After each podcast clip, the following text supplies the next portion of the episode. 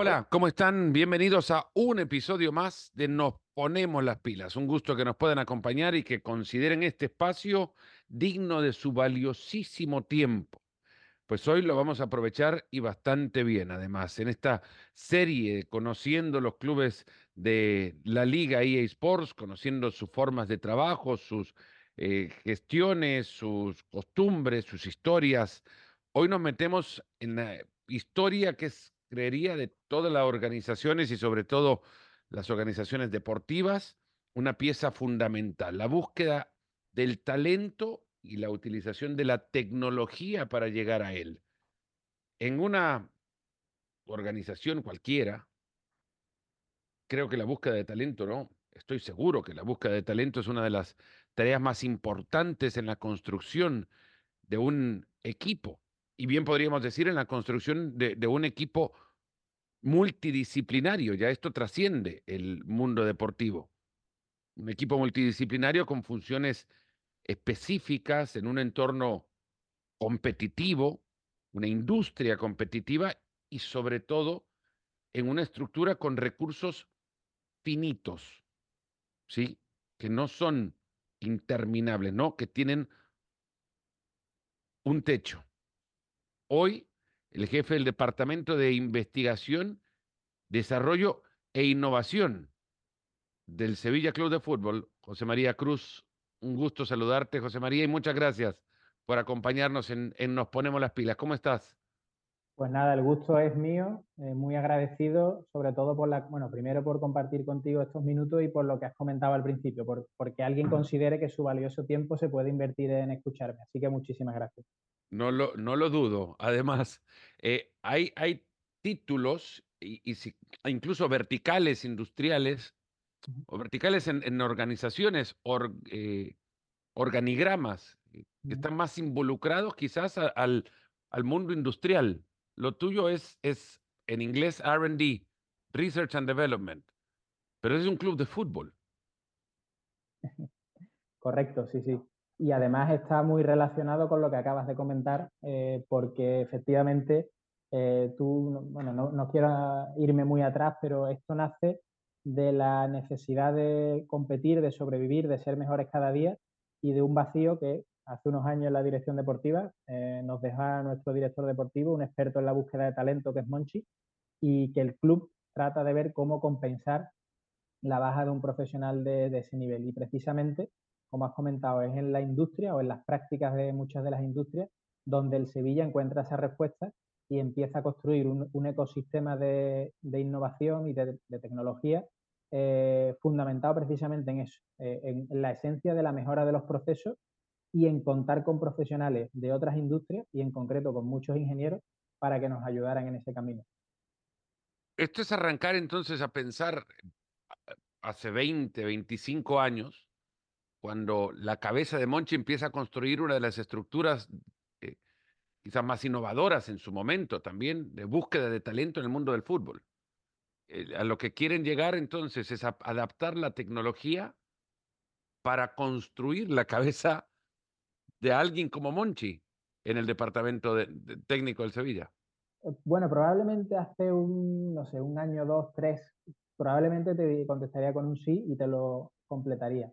Pero yo creo que ya que vamos evolucionando y, repensando las cosas, yo creo que la reflexión va encaminada a intentar aspirar a alcanzar la excelencia operacional, es decir, a ser excelentes en esos procesos.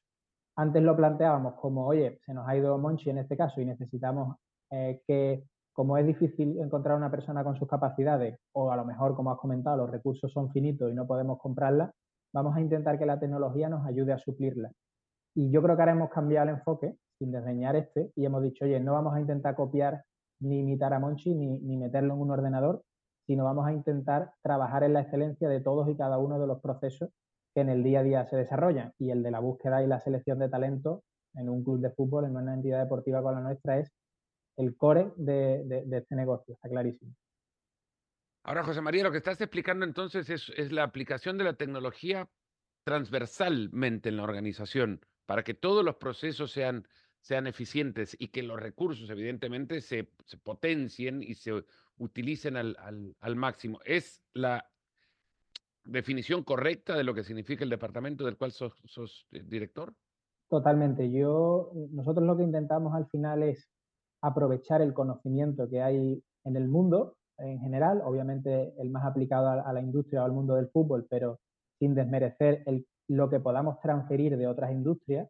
Eh, de hecho, eso se manifiesta en que hemos incorporado, por ejemplo, en mi departamento hay un ingeniero aeronáutico que nunca había trabajado en fútbol, que era aficionado, pero que nunca había trabajado y lo incorporamos.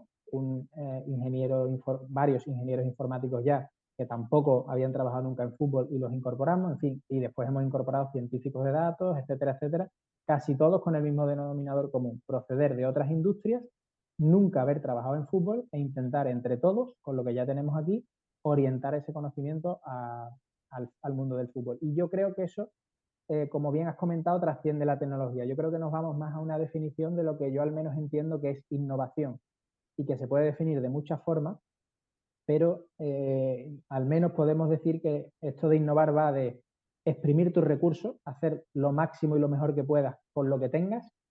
Eh, a partir de ahí, ir buscando oportunidades en el mercado, previamente tienes que entenderlo, obviamente, e ir intentando aprovecharlas. Y eso, en muchos casos, va de la mano de la tecnología, pero en otros casos eh, hay que trabajar antes, en mi opinión, muchas otras circunstancias para que lo que uno gasta en tecnología no sea efectivamente un gasto, sino que sea una inversión que genere un retorno a, nuestra sociedad, ¿no? nuestra entidad deportiva. Por tanto, vamos más a ese paso previo que tendrá seguro un apoyo de la tecnología, porque hoy día no podemos vivir sin ella y nos ayuda en todos los procesos, pero sin saltarnos lo otro, porque si no se nos va a ir mucho tiempo y muchos recursos en algo que no va a ser productivo, que yo lo llamo un poco el embudo, el embudo que a veces generan las personas en relación con la tecnología, que como no me quiero extender, si quieres, luego, luego hablamos de eso.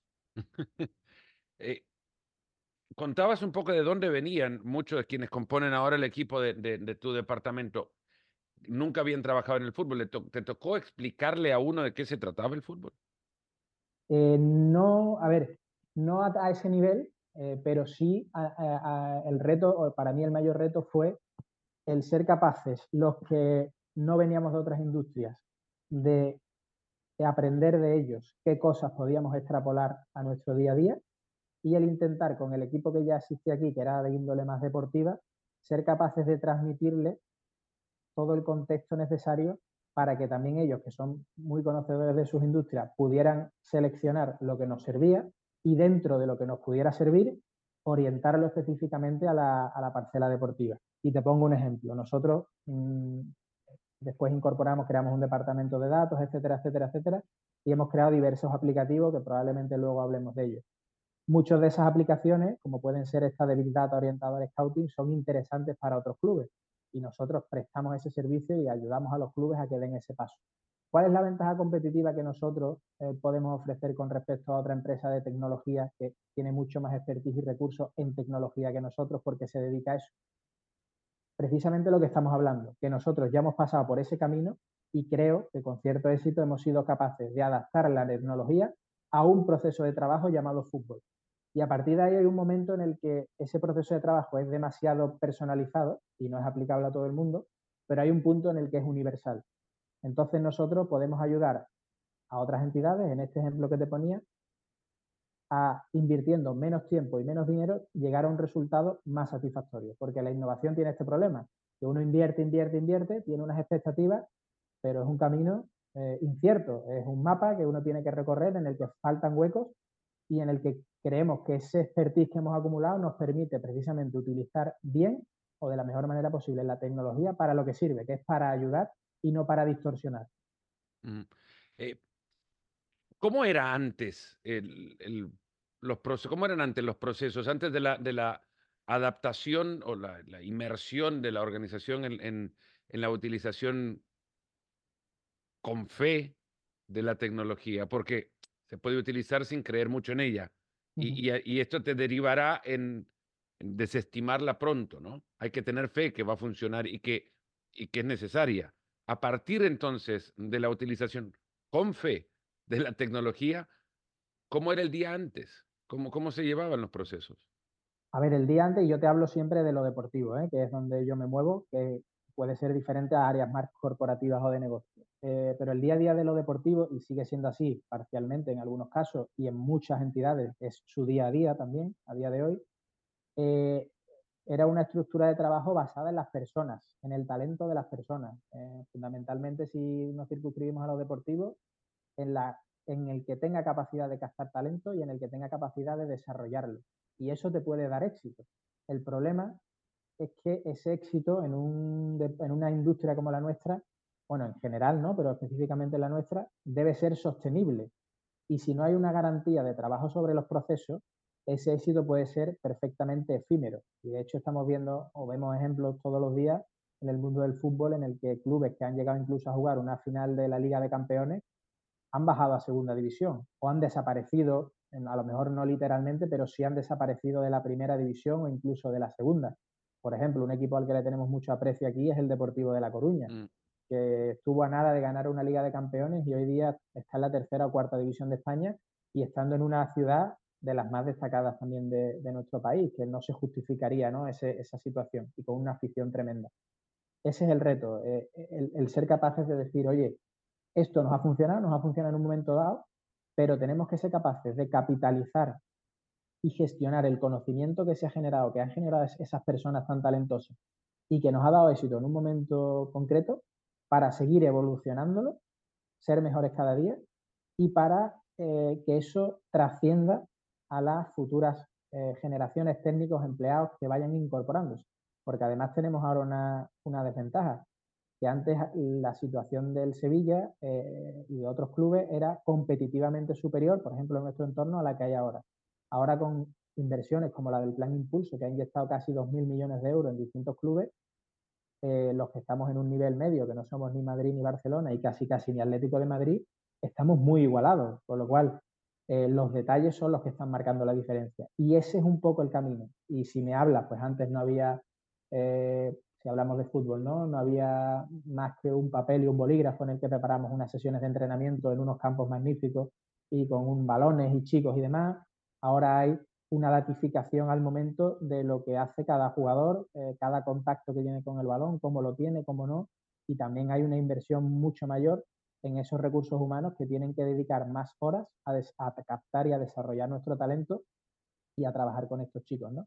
Y hay una estructura de formación y una cadena y una continuidad en el trabajo eh, a lo largo del tiempo, ¿no? Que al final nosotros hay que darse cuenta que muchos de nuestros profesionales trabajan con niños de 6 años para que dentro de 20 casi o de, o de 15 años sean algo, ¿no? Y eso requiere un orden, una estructura de procesos y la construcción de un itinerario formativo eh, al que impactan muchos factores y que tenemos que hacer económicamente rentable y sostenible. José María, si yo tomo el teléfono de un, de un el móvil de un entrenador de cantera, su permiso, claro está, eh, ¿cuántos aplicativos o cuántas aplicaciones de tu sistema ellos tienen en su teléfono? No tienen tantas, y me explico, nosotros casi que te diría que una, que es nuestro, el data center de nuestra cantera. El WhatsApp. Eh, bueno, no, ya ni el WhatsApp, porque además con la normativa que tenemos en Europa de protección de datos, casi que hasta lo hemos eliminado. Hemos, hemos centrado todo en una única aplicación, en dos, en Microsoft Teams, para tener videollamadas eh, de trabajo y, en una aplicación que tenemos propia, de, que es nuestro data center, donde se suben las sesiones de entrenamiento, se comparte toda la planificación, el plan de formación, se suben toda la información y datos de los jugadores y al, y al revés, el entrenador tiene un feedback de las diferentes áreas transversales que trabajan en el desarrollo del talento del jugador. o sea, un, entrenador puede ver, de una categoría puede ver lo que hace un chico de otra categoría en su... En su bueno, eh, hay una limitación, obviamente, de que cada uno está circunscrito a su equipo o a los jugadores a los que tiene que desarrollar, pero yo, por ejemplo, que soy el uno de los administradores de la aplicación, sí tengo esa posibilidad. Y en el día a día, como preguntabas antes, ¿qué ha cambiado? Pues mira, ha cambiado el simple hecho de que a lo mejor eh, y parece una tontería, pero es importante, eh, un chico de mm, poca edad pues iba al servicio médico y como nunca quieren dejar de entrenar, le decía al entrenador que estaba bien, bueno, pues ahora, por ponerte un ejemplo, el médico eh, envía una notificación al entrenador que está en el campo trabajando y le dice, estos 10 jugadores son aptos, estos 5 no son aptos. y además le permite no invertir tiempo en darle una serie de instrucciones al entrenador, sino decirle a lo mejor al preparador físico, se lo deja en el móvil, oye, esto, esto es lo que deberíamos trabajar con este chico porque viene de esta lesión eh, y va por aquí o por allá. Y luego, por supuesto, todo lo que nos da el poder grabar de manera automática todos los entrenamientos, todos los partidos que suceden en la ciudad deportiva, analizarlos, compartir esas imágenes con los jugadores. Queremos dar un pasito también ahora hacia eh, realidad virtual y realidad aumentada para ser capaces de explicarle a los jugadores lo que queremos y lo que pasa, pero desde su visión, porque el fútbol desde arriba se ve muy fácil, pero el que juega está abajo y queremos meternos ahí en ese proceso para ser capaces de ser mejores profesores, mejores formadores con ellos. ¿no? Esos serían algunos pequeños ejemplos. Realidad aumentada que eh, explicaba Aurelien Chouameni del Real Madrid, lo has, lo has, escuchado seguramente en su momento de recuperación de la lesión de rodilla que sufría en octubre pasado después de jugar contra el Barça, que en, en ese proceso de recuperación utilizó la, la tecnología de realidad aumentada para eh, mantener las sensaciones del, del, juego vigentes en su cabeza y no perder los tiempos que, que, el, que de repente el descanso por, por no estar en contacto continuo te puede hacer perder. Esto te ayuda en muchísimos sentidos. Es anticipar situaciones o preparar a la cabeza para que la ya nos estamos metiendo a otro a otra área, que es, el entrenamiento mental. Sí, pero no solo, eh, no solo eso, efectivamente hay un entrenamiento mental en todo el proceso, pero tú imagínate, Fernando, que tú llevas, no sé si era este caso, meses lesionado o con una motivación cada vez menor porque, oye, ves que no estás jugando y que te tienes que recuperar. Pues tú imagínate salir a, yo qué sé, hacer una tarea analítica en campo que empiezas a correr y demás y que se te recree una situación de partido que para ti no implica ningún riesgo físico porque todo es irreal, pero en el que tú vayas reviviendo esas sensaciones y te ayuda a decir, oye, que esto está más cerca, ¿vale?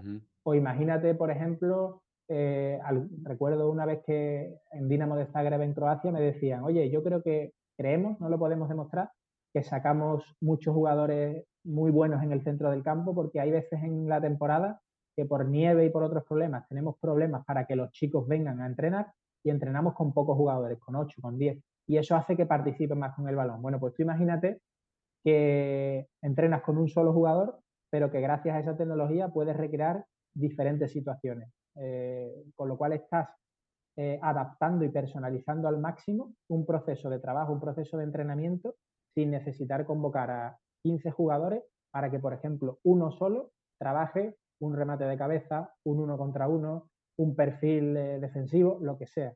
Te da muchísimo, yo creo que en el ámbito de la formación, tanto la realidad virtual como la realidad aumentada, bien utilizada y con responsabilidad, porque hay que ver las consecuencias que eso puede tener también en, la mente, de los, sobre todo de los más chicos, eh, es una herramienta diferencial que todavía no estamos preparados para utilizar, pero que yo creo que es uno de los pasos claros en los que el fútbol tiene que, tiene que ir.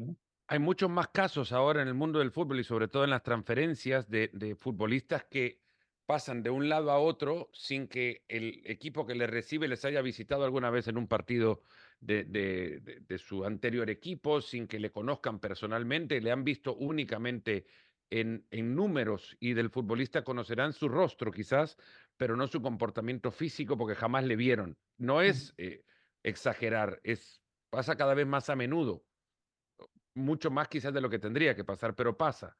Eh, no hemos llegado todavía al tiempo donde los números te van a, superar la, mirada eh, del, subjetiva del conocedor del juego.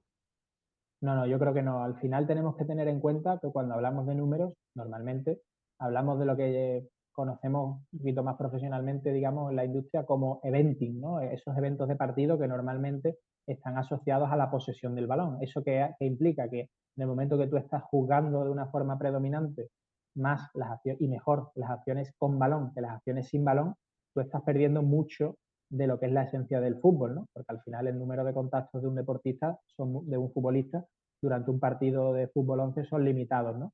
Y hay que contextualizarlo. Eh, para ir un paso más, está la tecnología que llamamos de tracking, que sí te permite ver muchísimas más cosas, pero que es tan costosa que prácticamente hablamos de, tecnología implementada en las grandes ligas y en las máximas categorías. Yo, por ejemplo, y, y, y, aún así, aunque contáramos con esa tecnología que es mucho más profunda, el ojo humano no hay que desdeñarlo nunca. Al final esto, yo siempre lo digo, esto es un negocio, esto es una industria de personas. E incluso aunque el ojo humano nos lleve a tomar y los datos coincidan en que tomemos una buena decisión, luego la persona sigue y luego hay un proceso de adaptación de una persona a otra cultura, a otro país, a otra ciudad, el, ya no el suyo, el de su familia. Son muchos detalles en los que, sin lugar a dudas, y te lo digo yo que trabajo con datos más, por así decirlo, aunque también trabajamos mucho en los procesos, la persona es un elemento y su ojo son un elemento imprescindible en todo este proceso y lo van a ser, en mi opinión, siempre.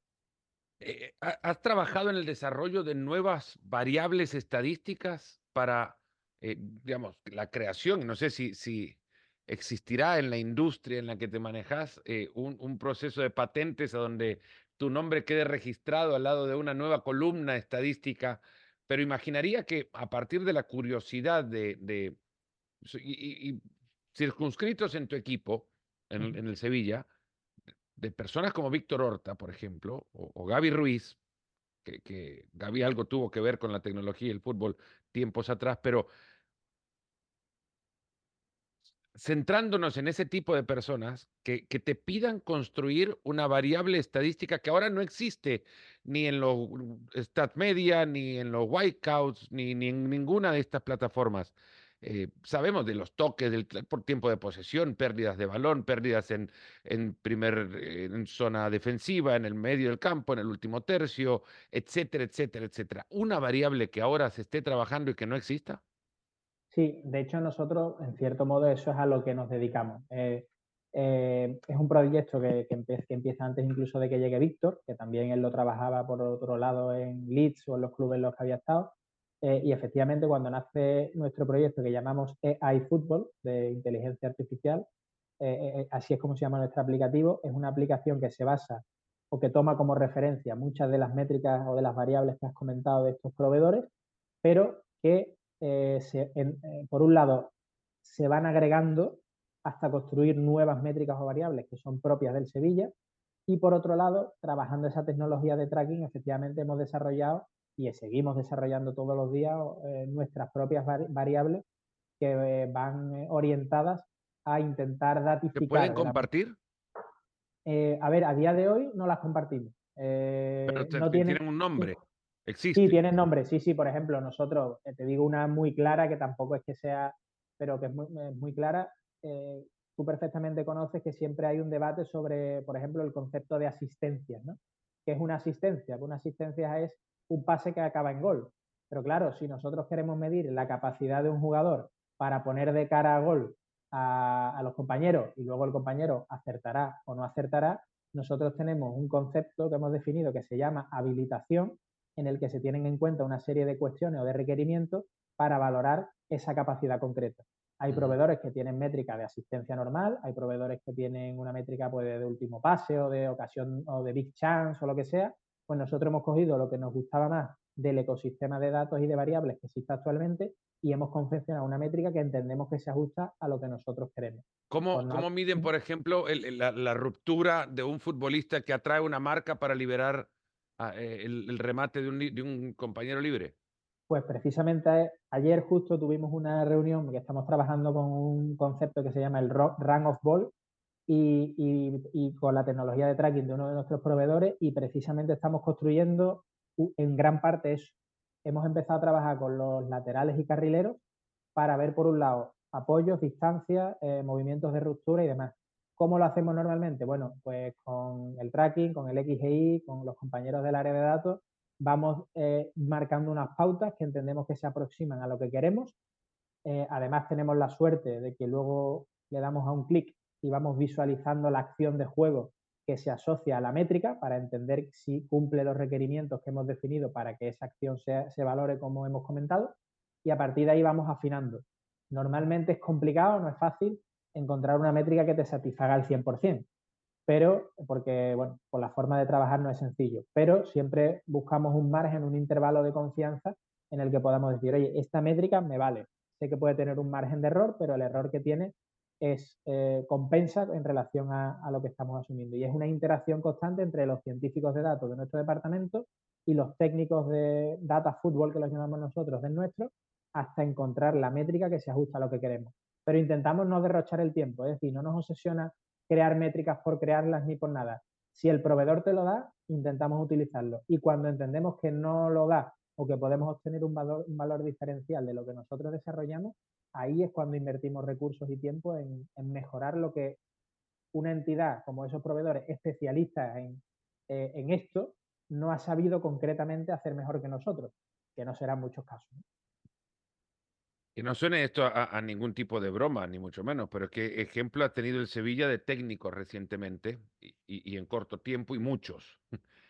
Eh, ese es tema para otro episodio de otro podcast y con otras personas seguramente, pero ante ello tu departamento ve continuamente cómo un entrenador recibe o no la, la data. Y sin mencionar nombres, o con nombres si querés, el porcentaje de técnicos que hoy abrazan la data ha crecido. ¿Lo podés certificar así? ¿O es una inferencia nada más que considera por el paso del tiempo que ya queremos mucho la data, también los técnicos la quieren? Totalmente. A ver, lo, que voy a decir, Fernando, como tú has comentado, ni, sin que suene a broma, ni, que, ni sin que nadie se pueda sentir ofendido. Pero dentro de nuestro departamento hay un área específica que se llama gestión del conocimiento y formación, con lo cual yo soy un firme defensor de la formación y creo que es un proceso que lleva su tiempo. ¿Por qué te digo esto? ¿Por qué pongo el parche antes de la herida? Porque eh, en, positivo estoy harto de escuchar eh, en todos lados periodistas, em, entrenadores, profesionales de la industria, eh, entre comillas, no, no minusvalorar el dato, sino presumir de que ellos no utilizan los datos. Pero claro, eh, a lo mejor, Fernando, tú eres entrenador y no utilizas los datos, pero si tú tienes un cuerpo técnico tuyo de confianza compuesto por cuatro personas que día a día utilizan datos físicos, datos técnicos y datos tácticos, probablemente sea cierto que tú como entrenador no lo utilices, pero todo el equipo de trabajo que tú has construido y que muchas veces tú te mueves con ellos a los clubes, lo utilizan en su día a día y la información que a ti te llega y por la que tú tomas decisiones tiene datos. Entonces, ¿eso es decir que yo no trabajo con datos? Yo creo que no. Directamente no. Pero todo tu proceso se basa en datos. Claro. Porque vives de, cinco... Y luego, eh, por poner otro ejemplo, eh, como esta temporada ha sido tan movida, muchas veces eh, se habla en... Esta y la anterior. y, la... anterior. Se habla en, prensa del Big Data, etcétera, etcétera. Y, se presume, pero yo recuerdo un caso, y lo digo con todo el cariño, el Big Data, el Big Data, el Big Data. pero cuando el otro día jugamos con el Atlético de Madrid, el mismo que decía el Big Data decía, es que el Sevilla ha ganado no sé cuántos duelos más que el Atlético de Madrid. Ah, oye, ahí sí hablamos de datos, ¿no? Eh, hemos cuantificado los duelos y para justificar un buen rendimiento del equipo en un partido, tú mismo has usado los datos, ¿vale? Es que la, data al final, y esto me lo dijo eh, un, periodista ya, retirado, además veterano de Estados Unidos, no, no, Bob Lee, me dijo, la data es conveniente, es como un farol de la calle te apoyas en ella, no siempre te ilumina. Totalmente, totalmente. Y, de hecho te lo comentaba antes cuando hablábamos del factor de la persona que para mí es diferencial. Y luego no tenemos que olvidar otro elemento, que al final eh, el dato está ahí.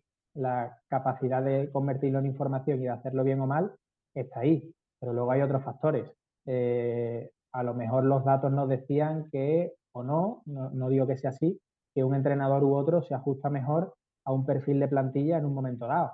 Mm. Pero es que hay un factor que es el psicológico que yo creo que no puedo medir o que puedo medir con muy poquita fiabilidad, que es más determinante en un momento dado para tomar una decisión. Y a lo mejor es más importante decir, oye, no sé si este entrenador se ajusta a la plantilla que tengo aquí ahora mismo, pero sí sé que es un entrenador que ha estado peleando por eh, objetivos como la permanencia, que sabe lo que es trabajar en ese vestuario, que sabe motivar a la gente. ustedes han, requerido de los números y de la información para poder elaborar un perfil de entrenadores que reduzcan la búsqueda.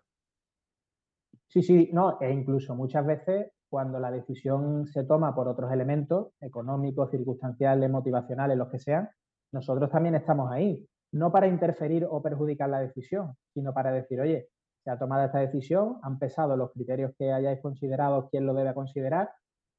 A partir de ahí sepamos que nos podemos encontrar esto. Eh, o que el entrenador sepa o sea capaz de cuantificar, nosotros le damos esa información eh, y la puede utilizar, qué es lo que se va a encontrar en la plantilla, qué hay de similar a lo que él ha trabajado en otros momentos y cuál es su tendencia de trabajo. Y luego ahí esos mismos datos pues te enseñan también cómo hay entrenadores que tienen una gran capacidad de adaptarse a las plantillas que tienen y como entrenadores son un poco bastante más rígidos en sus planteamientos. Y tú ahí le trasladas al director deportivo, oye, que si viene Fernando Palomo, que siempre juega con un 4-3-3 y un punta, cuidado con invertir en cuatro delanteros, porque nos vamos a gastar un dineral y solo va a jugar uno y cuando se lesione o cuando se recambie dos. O que este entrenador le da mucha importancia a los laterales, sí, lo que sea, ¿no? Eh, y luego ahí está la información. Quique, Quique, Diego Alonso, ¿han llegado por, porque le convienen al plantel? Yo entiendo que sí, pero yo no estoy en el último no, en el último proceso, de decisión no, pero, pero claro. claro, pero yo no. Dadas, todas las variables, son entrenadores que entienden por la situación y el contexto, son contextuales al, momento del Atlético y, y, del, Sevilla. Y en ese momento, la construcción, del, el desarrollo de la búsqueda ya involucra entonces el conocimiento de que el entrenador por el cual estás, o los entrenadores a los cuales estás buscando, que incluso tendrían ya en carpeta aquellos que, mm, sin necesidad de tener que ir a buscar un entrenador, le vienen bien actualmente a este plantel por sus formas, por su adaptabilidad a las condiciones, por el uso de los recursos con los que ahora cuenta el Sevilla. Eso existe ya. Claro, nosotros, mira, por, por ponerte un ejemplo, el mercado de, creo que fue de la 19-20, en el que fichamos, por ejemplo, a Marcos Acuña, que hemos hablado antes, eh, ese, ese mercado, a nivel de nuestro trabajo de datos, acaba en un informe que podemos llamar piramidal, en el que el director deportivo puede leer solo una página, la última, las conclusiones, que se traduce en un 11 con varios jugadores por cada posición, o puede ir leyéndolo de manera piramidal en, un distinto desarrollo hasta llegar a ese 11. ¿vale? En ese 11 final, nosotros combinamos, basado en el dato, dos grandes criterios. El criterio del rendimiento individual del jugador y el criterio de la adaptación al modelo concreto de juego, en este caso con Julen Lopetegui teníamos. Los que cumplen los dos requisitos están en ese 11 último. Los que cumplen solo el requisito individual están en un 11 a un segundo nivel y los que cumplen solo el requisito de modelo de juego están en otro nivel. Y a partir de ahí, eh, depende de cada club obviamente, ya es el director deportivo el que tiene que decir, oye, quiero un lateral izquierdo para el modelo, en este caso que estábamos hablando de Julen Lopetegui, o no me interesa, porque mm, mi equipo no lo sabe, pero dentro de un mes yo ya he hablado con Julen que su etapa en el club ha acabado y voy a traer otro entrenador. O tengo el plan, o tengo la, la directriz desde el Consejo de Administración de que tengo que invertir en un perfil de jugador más o quiero que un jugador juegue en, tres posiciones. Lo que sea. nuestra labor es siempre, dentro de lo posible, contemplar los distintos escenarios, acordar con el director deportivo, que él recibe también la información de la dirección del club, cuál sería el, el foco inicial, pero tener la capacidad de reaccionar constantemente y de prever escenarios que no se pueden dar. Por ejemplo, cada vez que hay un movimiento esperado o inesperado, nuestras propuestas de confección de plantilla tienen que cambiar. Porque no es lo mismo que yo te recomiende, por ejemplo, oye, pues no tengo laterales izquierdos, ¿vale? Estas son mis opciones. Y tú fiches a la primera opción y necesites un suplente, oye, si tú has firmado la primera opción y has invertido, yo entiendo, y tú me vas a decir así, que el suplente no puede costar lo mismo. Con lo cual, yo no te puedo mantener la misma lista de jugadores sabiendo que tú has firmado la primera opción. Te tendré que dar una lista de un perfil económico más acotado. Y luego, además, si añadimos una variable de edad, oye, pues el que hemos fichado es caro y es veterano. El suplente queremos que sea veterano también porque le compita, o que sea joven eh, y se foguee, lo que sea. Cada movimiento que se hace en la plantilla, hacia afuera, o sea, hacia salida o hacia incorporación, obliga rápidamente a que reaccionemos y modifiquemos todo. Eso el área de scouting tradicional lo hace, lo hace desde un punto de vista mental y nosotros tenemos o aspiramos a reaccionar rápido gracias a los datos y poder darle una información. Y si además coincidimos, estupendo. Pero si no coincidimos, pues tenemos que reflexionar, ¿no? Gestores de personas al final atraen talento en, función de la, del conocimiento y la interpretación del mismo conocimiento de una persona que ve un talento. Esta persona, Scout, llega a tu departamento y te da el nombre de José Pérez. síganlo. Y a partir de ahí, José Pérez forma parte ya de la base de datos de futbolistas seguidos por el Sevilla. ¿Cuántos futbolistas compone esta base de datos? Bueno, no, no es 100% así, porque, bueno, la base de datos es toda la que tengamos en, en Scout, en un proveedor de datos, todos. ¿vale? Todos, en principio. Claro, claro, en principio. ¿Por qué? Porque nosotros después tenemos del orden de unos 14 scouts en el primer equipo que viajan por el mundo, que hacen sus informes, que dan su reporte, que hay diferentes filtros y momentos durante la temporada en los que se va cribando. Y en paralelo hay un trabajo eh, nuestro del área de datos. A partir de ahí nosotros vamos dando inputs eh, poco a poco y coordinados con nuestro secretario técnico para no distorsionar ni condicionar la visión del scout, pero para aportarle la información que necesiten para mejorar su, o ayudarlos en su proceso de trabajo. Y ellos también nos dan inputs que nos hacen a nosotros reflexionar y mejorar. Y a partir de ahí, en determinados momentos de la temporada, la información conjunta converge eh, y esa conversión de información, convergencia de información, perdón, se desarrollan múltiples dinámicas de trabajo que son desde un listado hasta un campograma, hasta exposiciones eh, personales o telemáticas con vídeos y justificaciones de todo y presentaciones y reportes de distintos niveles, en nuestro caso sobre todo con eh, muestras comparativas y referenciación de lo que vemos en los datos, ¿vale? Y a partir de ahí, ahí sí es donde tú has comentado, se va construyendo la mini base de datos o pequeña base de datos sobre la que trabajamos de manera intensiva, que cada temporada tiene del orden de eh, entre 400 y 500 jugadores aproximadamente, ¿vale? Unos 15 por puesto, una cosa así, ¿vale? Depende, hay veces que se quedan en 8, en fin, depende un poco también de la especificidad. Que luego durante la temporada se va reduciendo hasta llegar a, lo mínimo posible en, el mercado. Y luego, una vez que acaba, digamos que esa sería la temporada cero, una vez que ya vamos a la temporada 1, aparte de, hacer, de seguir esa dinámica de trabajo, hay determinados colectivos que, siguen, o satélites que siguen en nuestra órbita. Por ejemplo, hay un planeta al que llamamos eh, pues, grandes jugadores destacados de otras temporadas, que eh, tiene muchos satélites y esos satélites son jugadores en los que otros clubes económicamente más potentes han invertido grandes cantidades de dinero y nosotros no podemos competir con eso esos jugadores lo tenemos en, ese radar, esos satélites, y estamos atentos a decir, oye, Anthony Martial nos encantaba cuando, cuando jugaba en Francia, pero es que los fichó el United, creo que pagó 80 millones, pero es que lleva un año sin jugar. Podemos traerlos cedidos, nos interesa.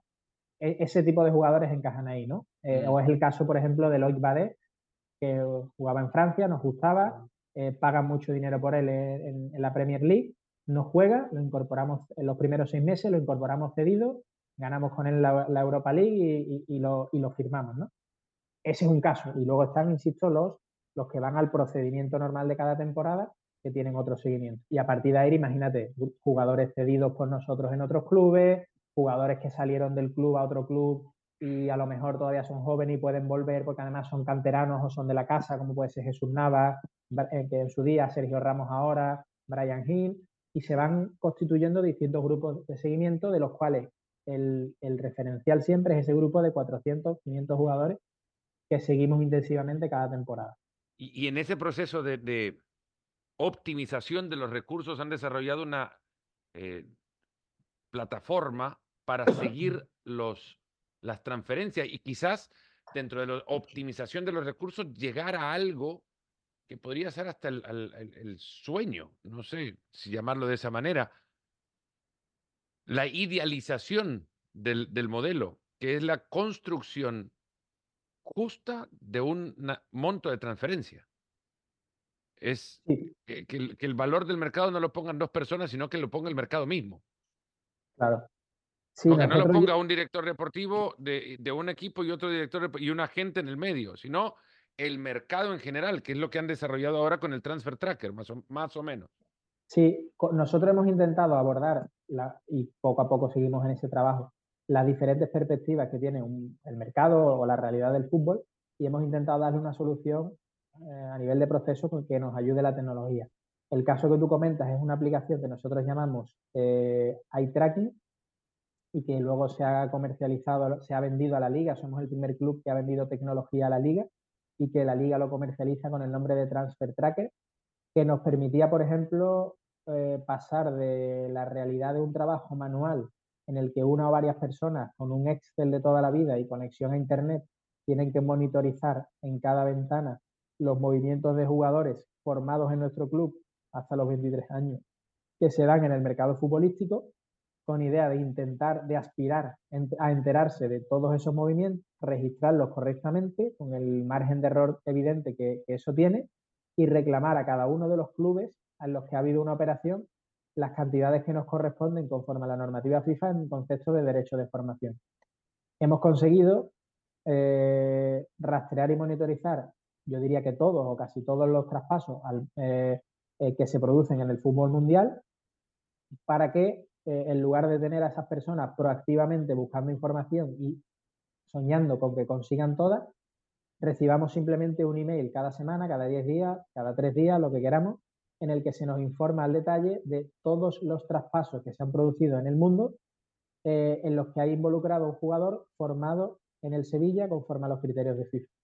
De tal forma que cuando yo lo veo, eh, solo tengo que, yo no lo hago, pero lo puedo hacer, la persona que le corresponde, darle a dos botones simplemente para eh, enviar automáticamente un correo electrónico al club que ha incorporado a, los clubes que han estado involucrados en la operación para automáticamente indicarles en el idioma en el que ellos se manejen, normalmente lo tenemos estandarizado en inglés, que ese jugador ha sido formado en el club, que se le adjunta el pasaporte deportivo que acredita eh, esa situación y que nos corresponden, que nos encantaría saber los términos de la operación porque nos corresponden derechos de, de formación. Y a partir de ahí recibimos una respuesta. Es verdad que FIFA va a trabajar en eso, está trabajando en eso y quiere automatizar este proceso gracias a una ayuda, a un proyecto también con un banco mundial que automatice todo este flujo, pero todavía no se ha, llevado, no se ha materializado, está en ello. Entonces nosotros hemos conseguido que no se pierdan cantidades ingentes de dinero que le corresponden a los clubes formadores, que además tampoco ellos dependan de terceros intermediarios que se lo reclamen ni que le hagan ese seguimiento y que por tanto ese proceso que muchas veces está tan costoso y no tiene retorno de formación del jugador en la cantera, tenga un retorno económico eh, lo más amplio posible, ¿vale? Eh, así, por ejemplo, conseguimos, no sé si es bueno dar nombres, pero conseguimos que un jugador que pasó por nuestro primer equipo, pero que por ser, siendo joven, pensábamos que era veterano y no teníamos el chip de que era un jugador todavía eh, en formación al, según FIFA, pues gracias a que teníamos esta aplicación, no se nos olvidó reclamar, no sé, 200, 300 mil euros, no sé cuánto correspondía, de derechos de formación. Entonces, esa aplicación, que no sé cuánto nos costó, pero nos costó muchísimo menos que lo que ingresamos en esa operación, ya nos ha servido para rescatar sin esfuerzo 100.000, 200.000 euros en una, en dos operaciones. ¿Qué porcentaje de éxito tiene? De éxito, no, de éxito el, el, 100%, es decir... o sea, que eh, siempre llegan al, club, siempre siguen La, la, transferencia. Y de retorno, ¿cuántas veces le responden los clubes que sí, que no? a ver, de retorno, la normativa FIFA te obliga a que esto se cumpla, porque si un club incumple la obligación de, eh, de resarcir, como lo dice el reglamento, a los clubes formadores en base al 5%, por ejemplo, del mecanismo de solidaridad y lo que, le corresponde a cada, cuota, a cada club, eh, a partir de ahí, eh, obviamente, se puede entrar en un litigio y FIFA le dará la razón a quien corresponda y sancionará a, quien sea. Pero eso es un riesgo que, que siempre tiene, porque al final es un derecho que le corresponde a todos los clubes que, ningún club tiene derecho a sustraérselo a su, al club acreedor, pero que evidentemente, como en toda sociedad, puede haber un club que evite informar o que, o que pueda incluso mm. engañar o, no quiera pagar, pero eso no es un, problema de la tecnología, es un problema de, formalidad del club. Con lo cual entendemos que, eh, como todos queremos cumplir la norma, la tasa de identificación de, las, de la operación es casi del 100% o del 100%, y la de pago por parte del club también. José María, vamos cerrando y con la última me quedo. Eh, ha sido fantástico de verdad conocer hasta dónde alcanza el uso de la tecnología en la conformación de un eh, valor tan importante para un club de fútbol, quizás el más importante como es el futbolista. Eh, pero de toda aquella cantidad de variables estadísticas en las que ahora dan vuelta, que ahora dan vuelta en el mundo del fútbol y que yo particularmente como periodista también utilizo y en muchos casos me apoyo, creería, eh, algunas veces hasta demasiado en ellas. Eh, ¿Cuál para vos es la variable estadística más ridícula absurda con la que el fútbol ahora da vueltas y vueltas y vueltas y decir, no puedo creer que estemos cerrados o centrados en esta variable que no sirve. Hombre, no te sabría decir. Sí te voy a decir, me voy a meter, en, como decimos aquí, en camisa de once varas y te voy a decir para mí cuál es la variable más ridícula y espero que no me den muchos palos eh, en procesos de formación, no en fútbol de élite profesional, que con diferencia es el resultado del partido, ¿vale? Porque hay una frase que a mí me gusta mucho y que creo que es de la Real Sociedad, o al menos yo se la eh, escucho mucho es, una, es una variable estadística, sí, es la, primera de todas. Y la más importante es la élite, ¿eh? en el fútbol profesional, eh, porque al final es la que hace que entre más dinero o menos en la caja. Pero como no, no te sabría decir ahora mismo cuál, porque pues, hay muchas y podemos tirar de ejemplos que la gente no va a saber ni lo que es, quizás me gustaría dejarte ese mensaje. El resultado, pero en etapas de formación. Y hay una frase que me encanta, que creo que es de la Real Sociedad, o al menos yo se la he escuchado a ellos, que es que no se trata en cantera, en formación, de que el jugador esté preparado, sino de cuándo está preparado. Es decir, yo no quiero o, no tenemos que obsesionarnos en formación con que un jugador esté preparado para rendir a los 12 años en un contexto competitivo de 12 años. Yo como club profesional trabajo para que el jugador esté preparado cuando llega a un primer equipo y como el último canterano así que hemos subido, Isaac, tiene que debutar en Copa del Rey eh, a partido único, en un campo, fuera de casa, y ser determinante metiendo goles y dando asistencias. Ese y los siguientes momentos son para los que tienen que estar preparados. Si me lo permite y si no, buscamos otra, te diría el resultado en etapas de formación en fútbol. Fantástico cierre, de verdad, porque es eh, subestimado el valor de la... Es sobreestimado en realidad el valor del resultado y muchas veces se miden los éxitos en etapas formativas solo en eso, cuando no se ha hecho verdaderamente el trabajo de formar a un futbolista. Es lo que decías, no es eh, tenerlo preparado, sino prepararlo para estar, preparado para tenerlo. Correcto.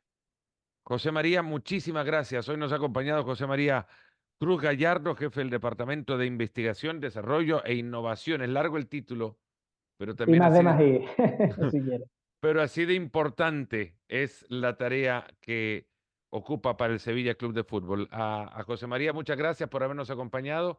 A ustedes también por haber llegado hasta acá, al Sevilla Club de Fútbol, por habernos permitido charlar con semejante personaje.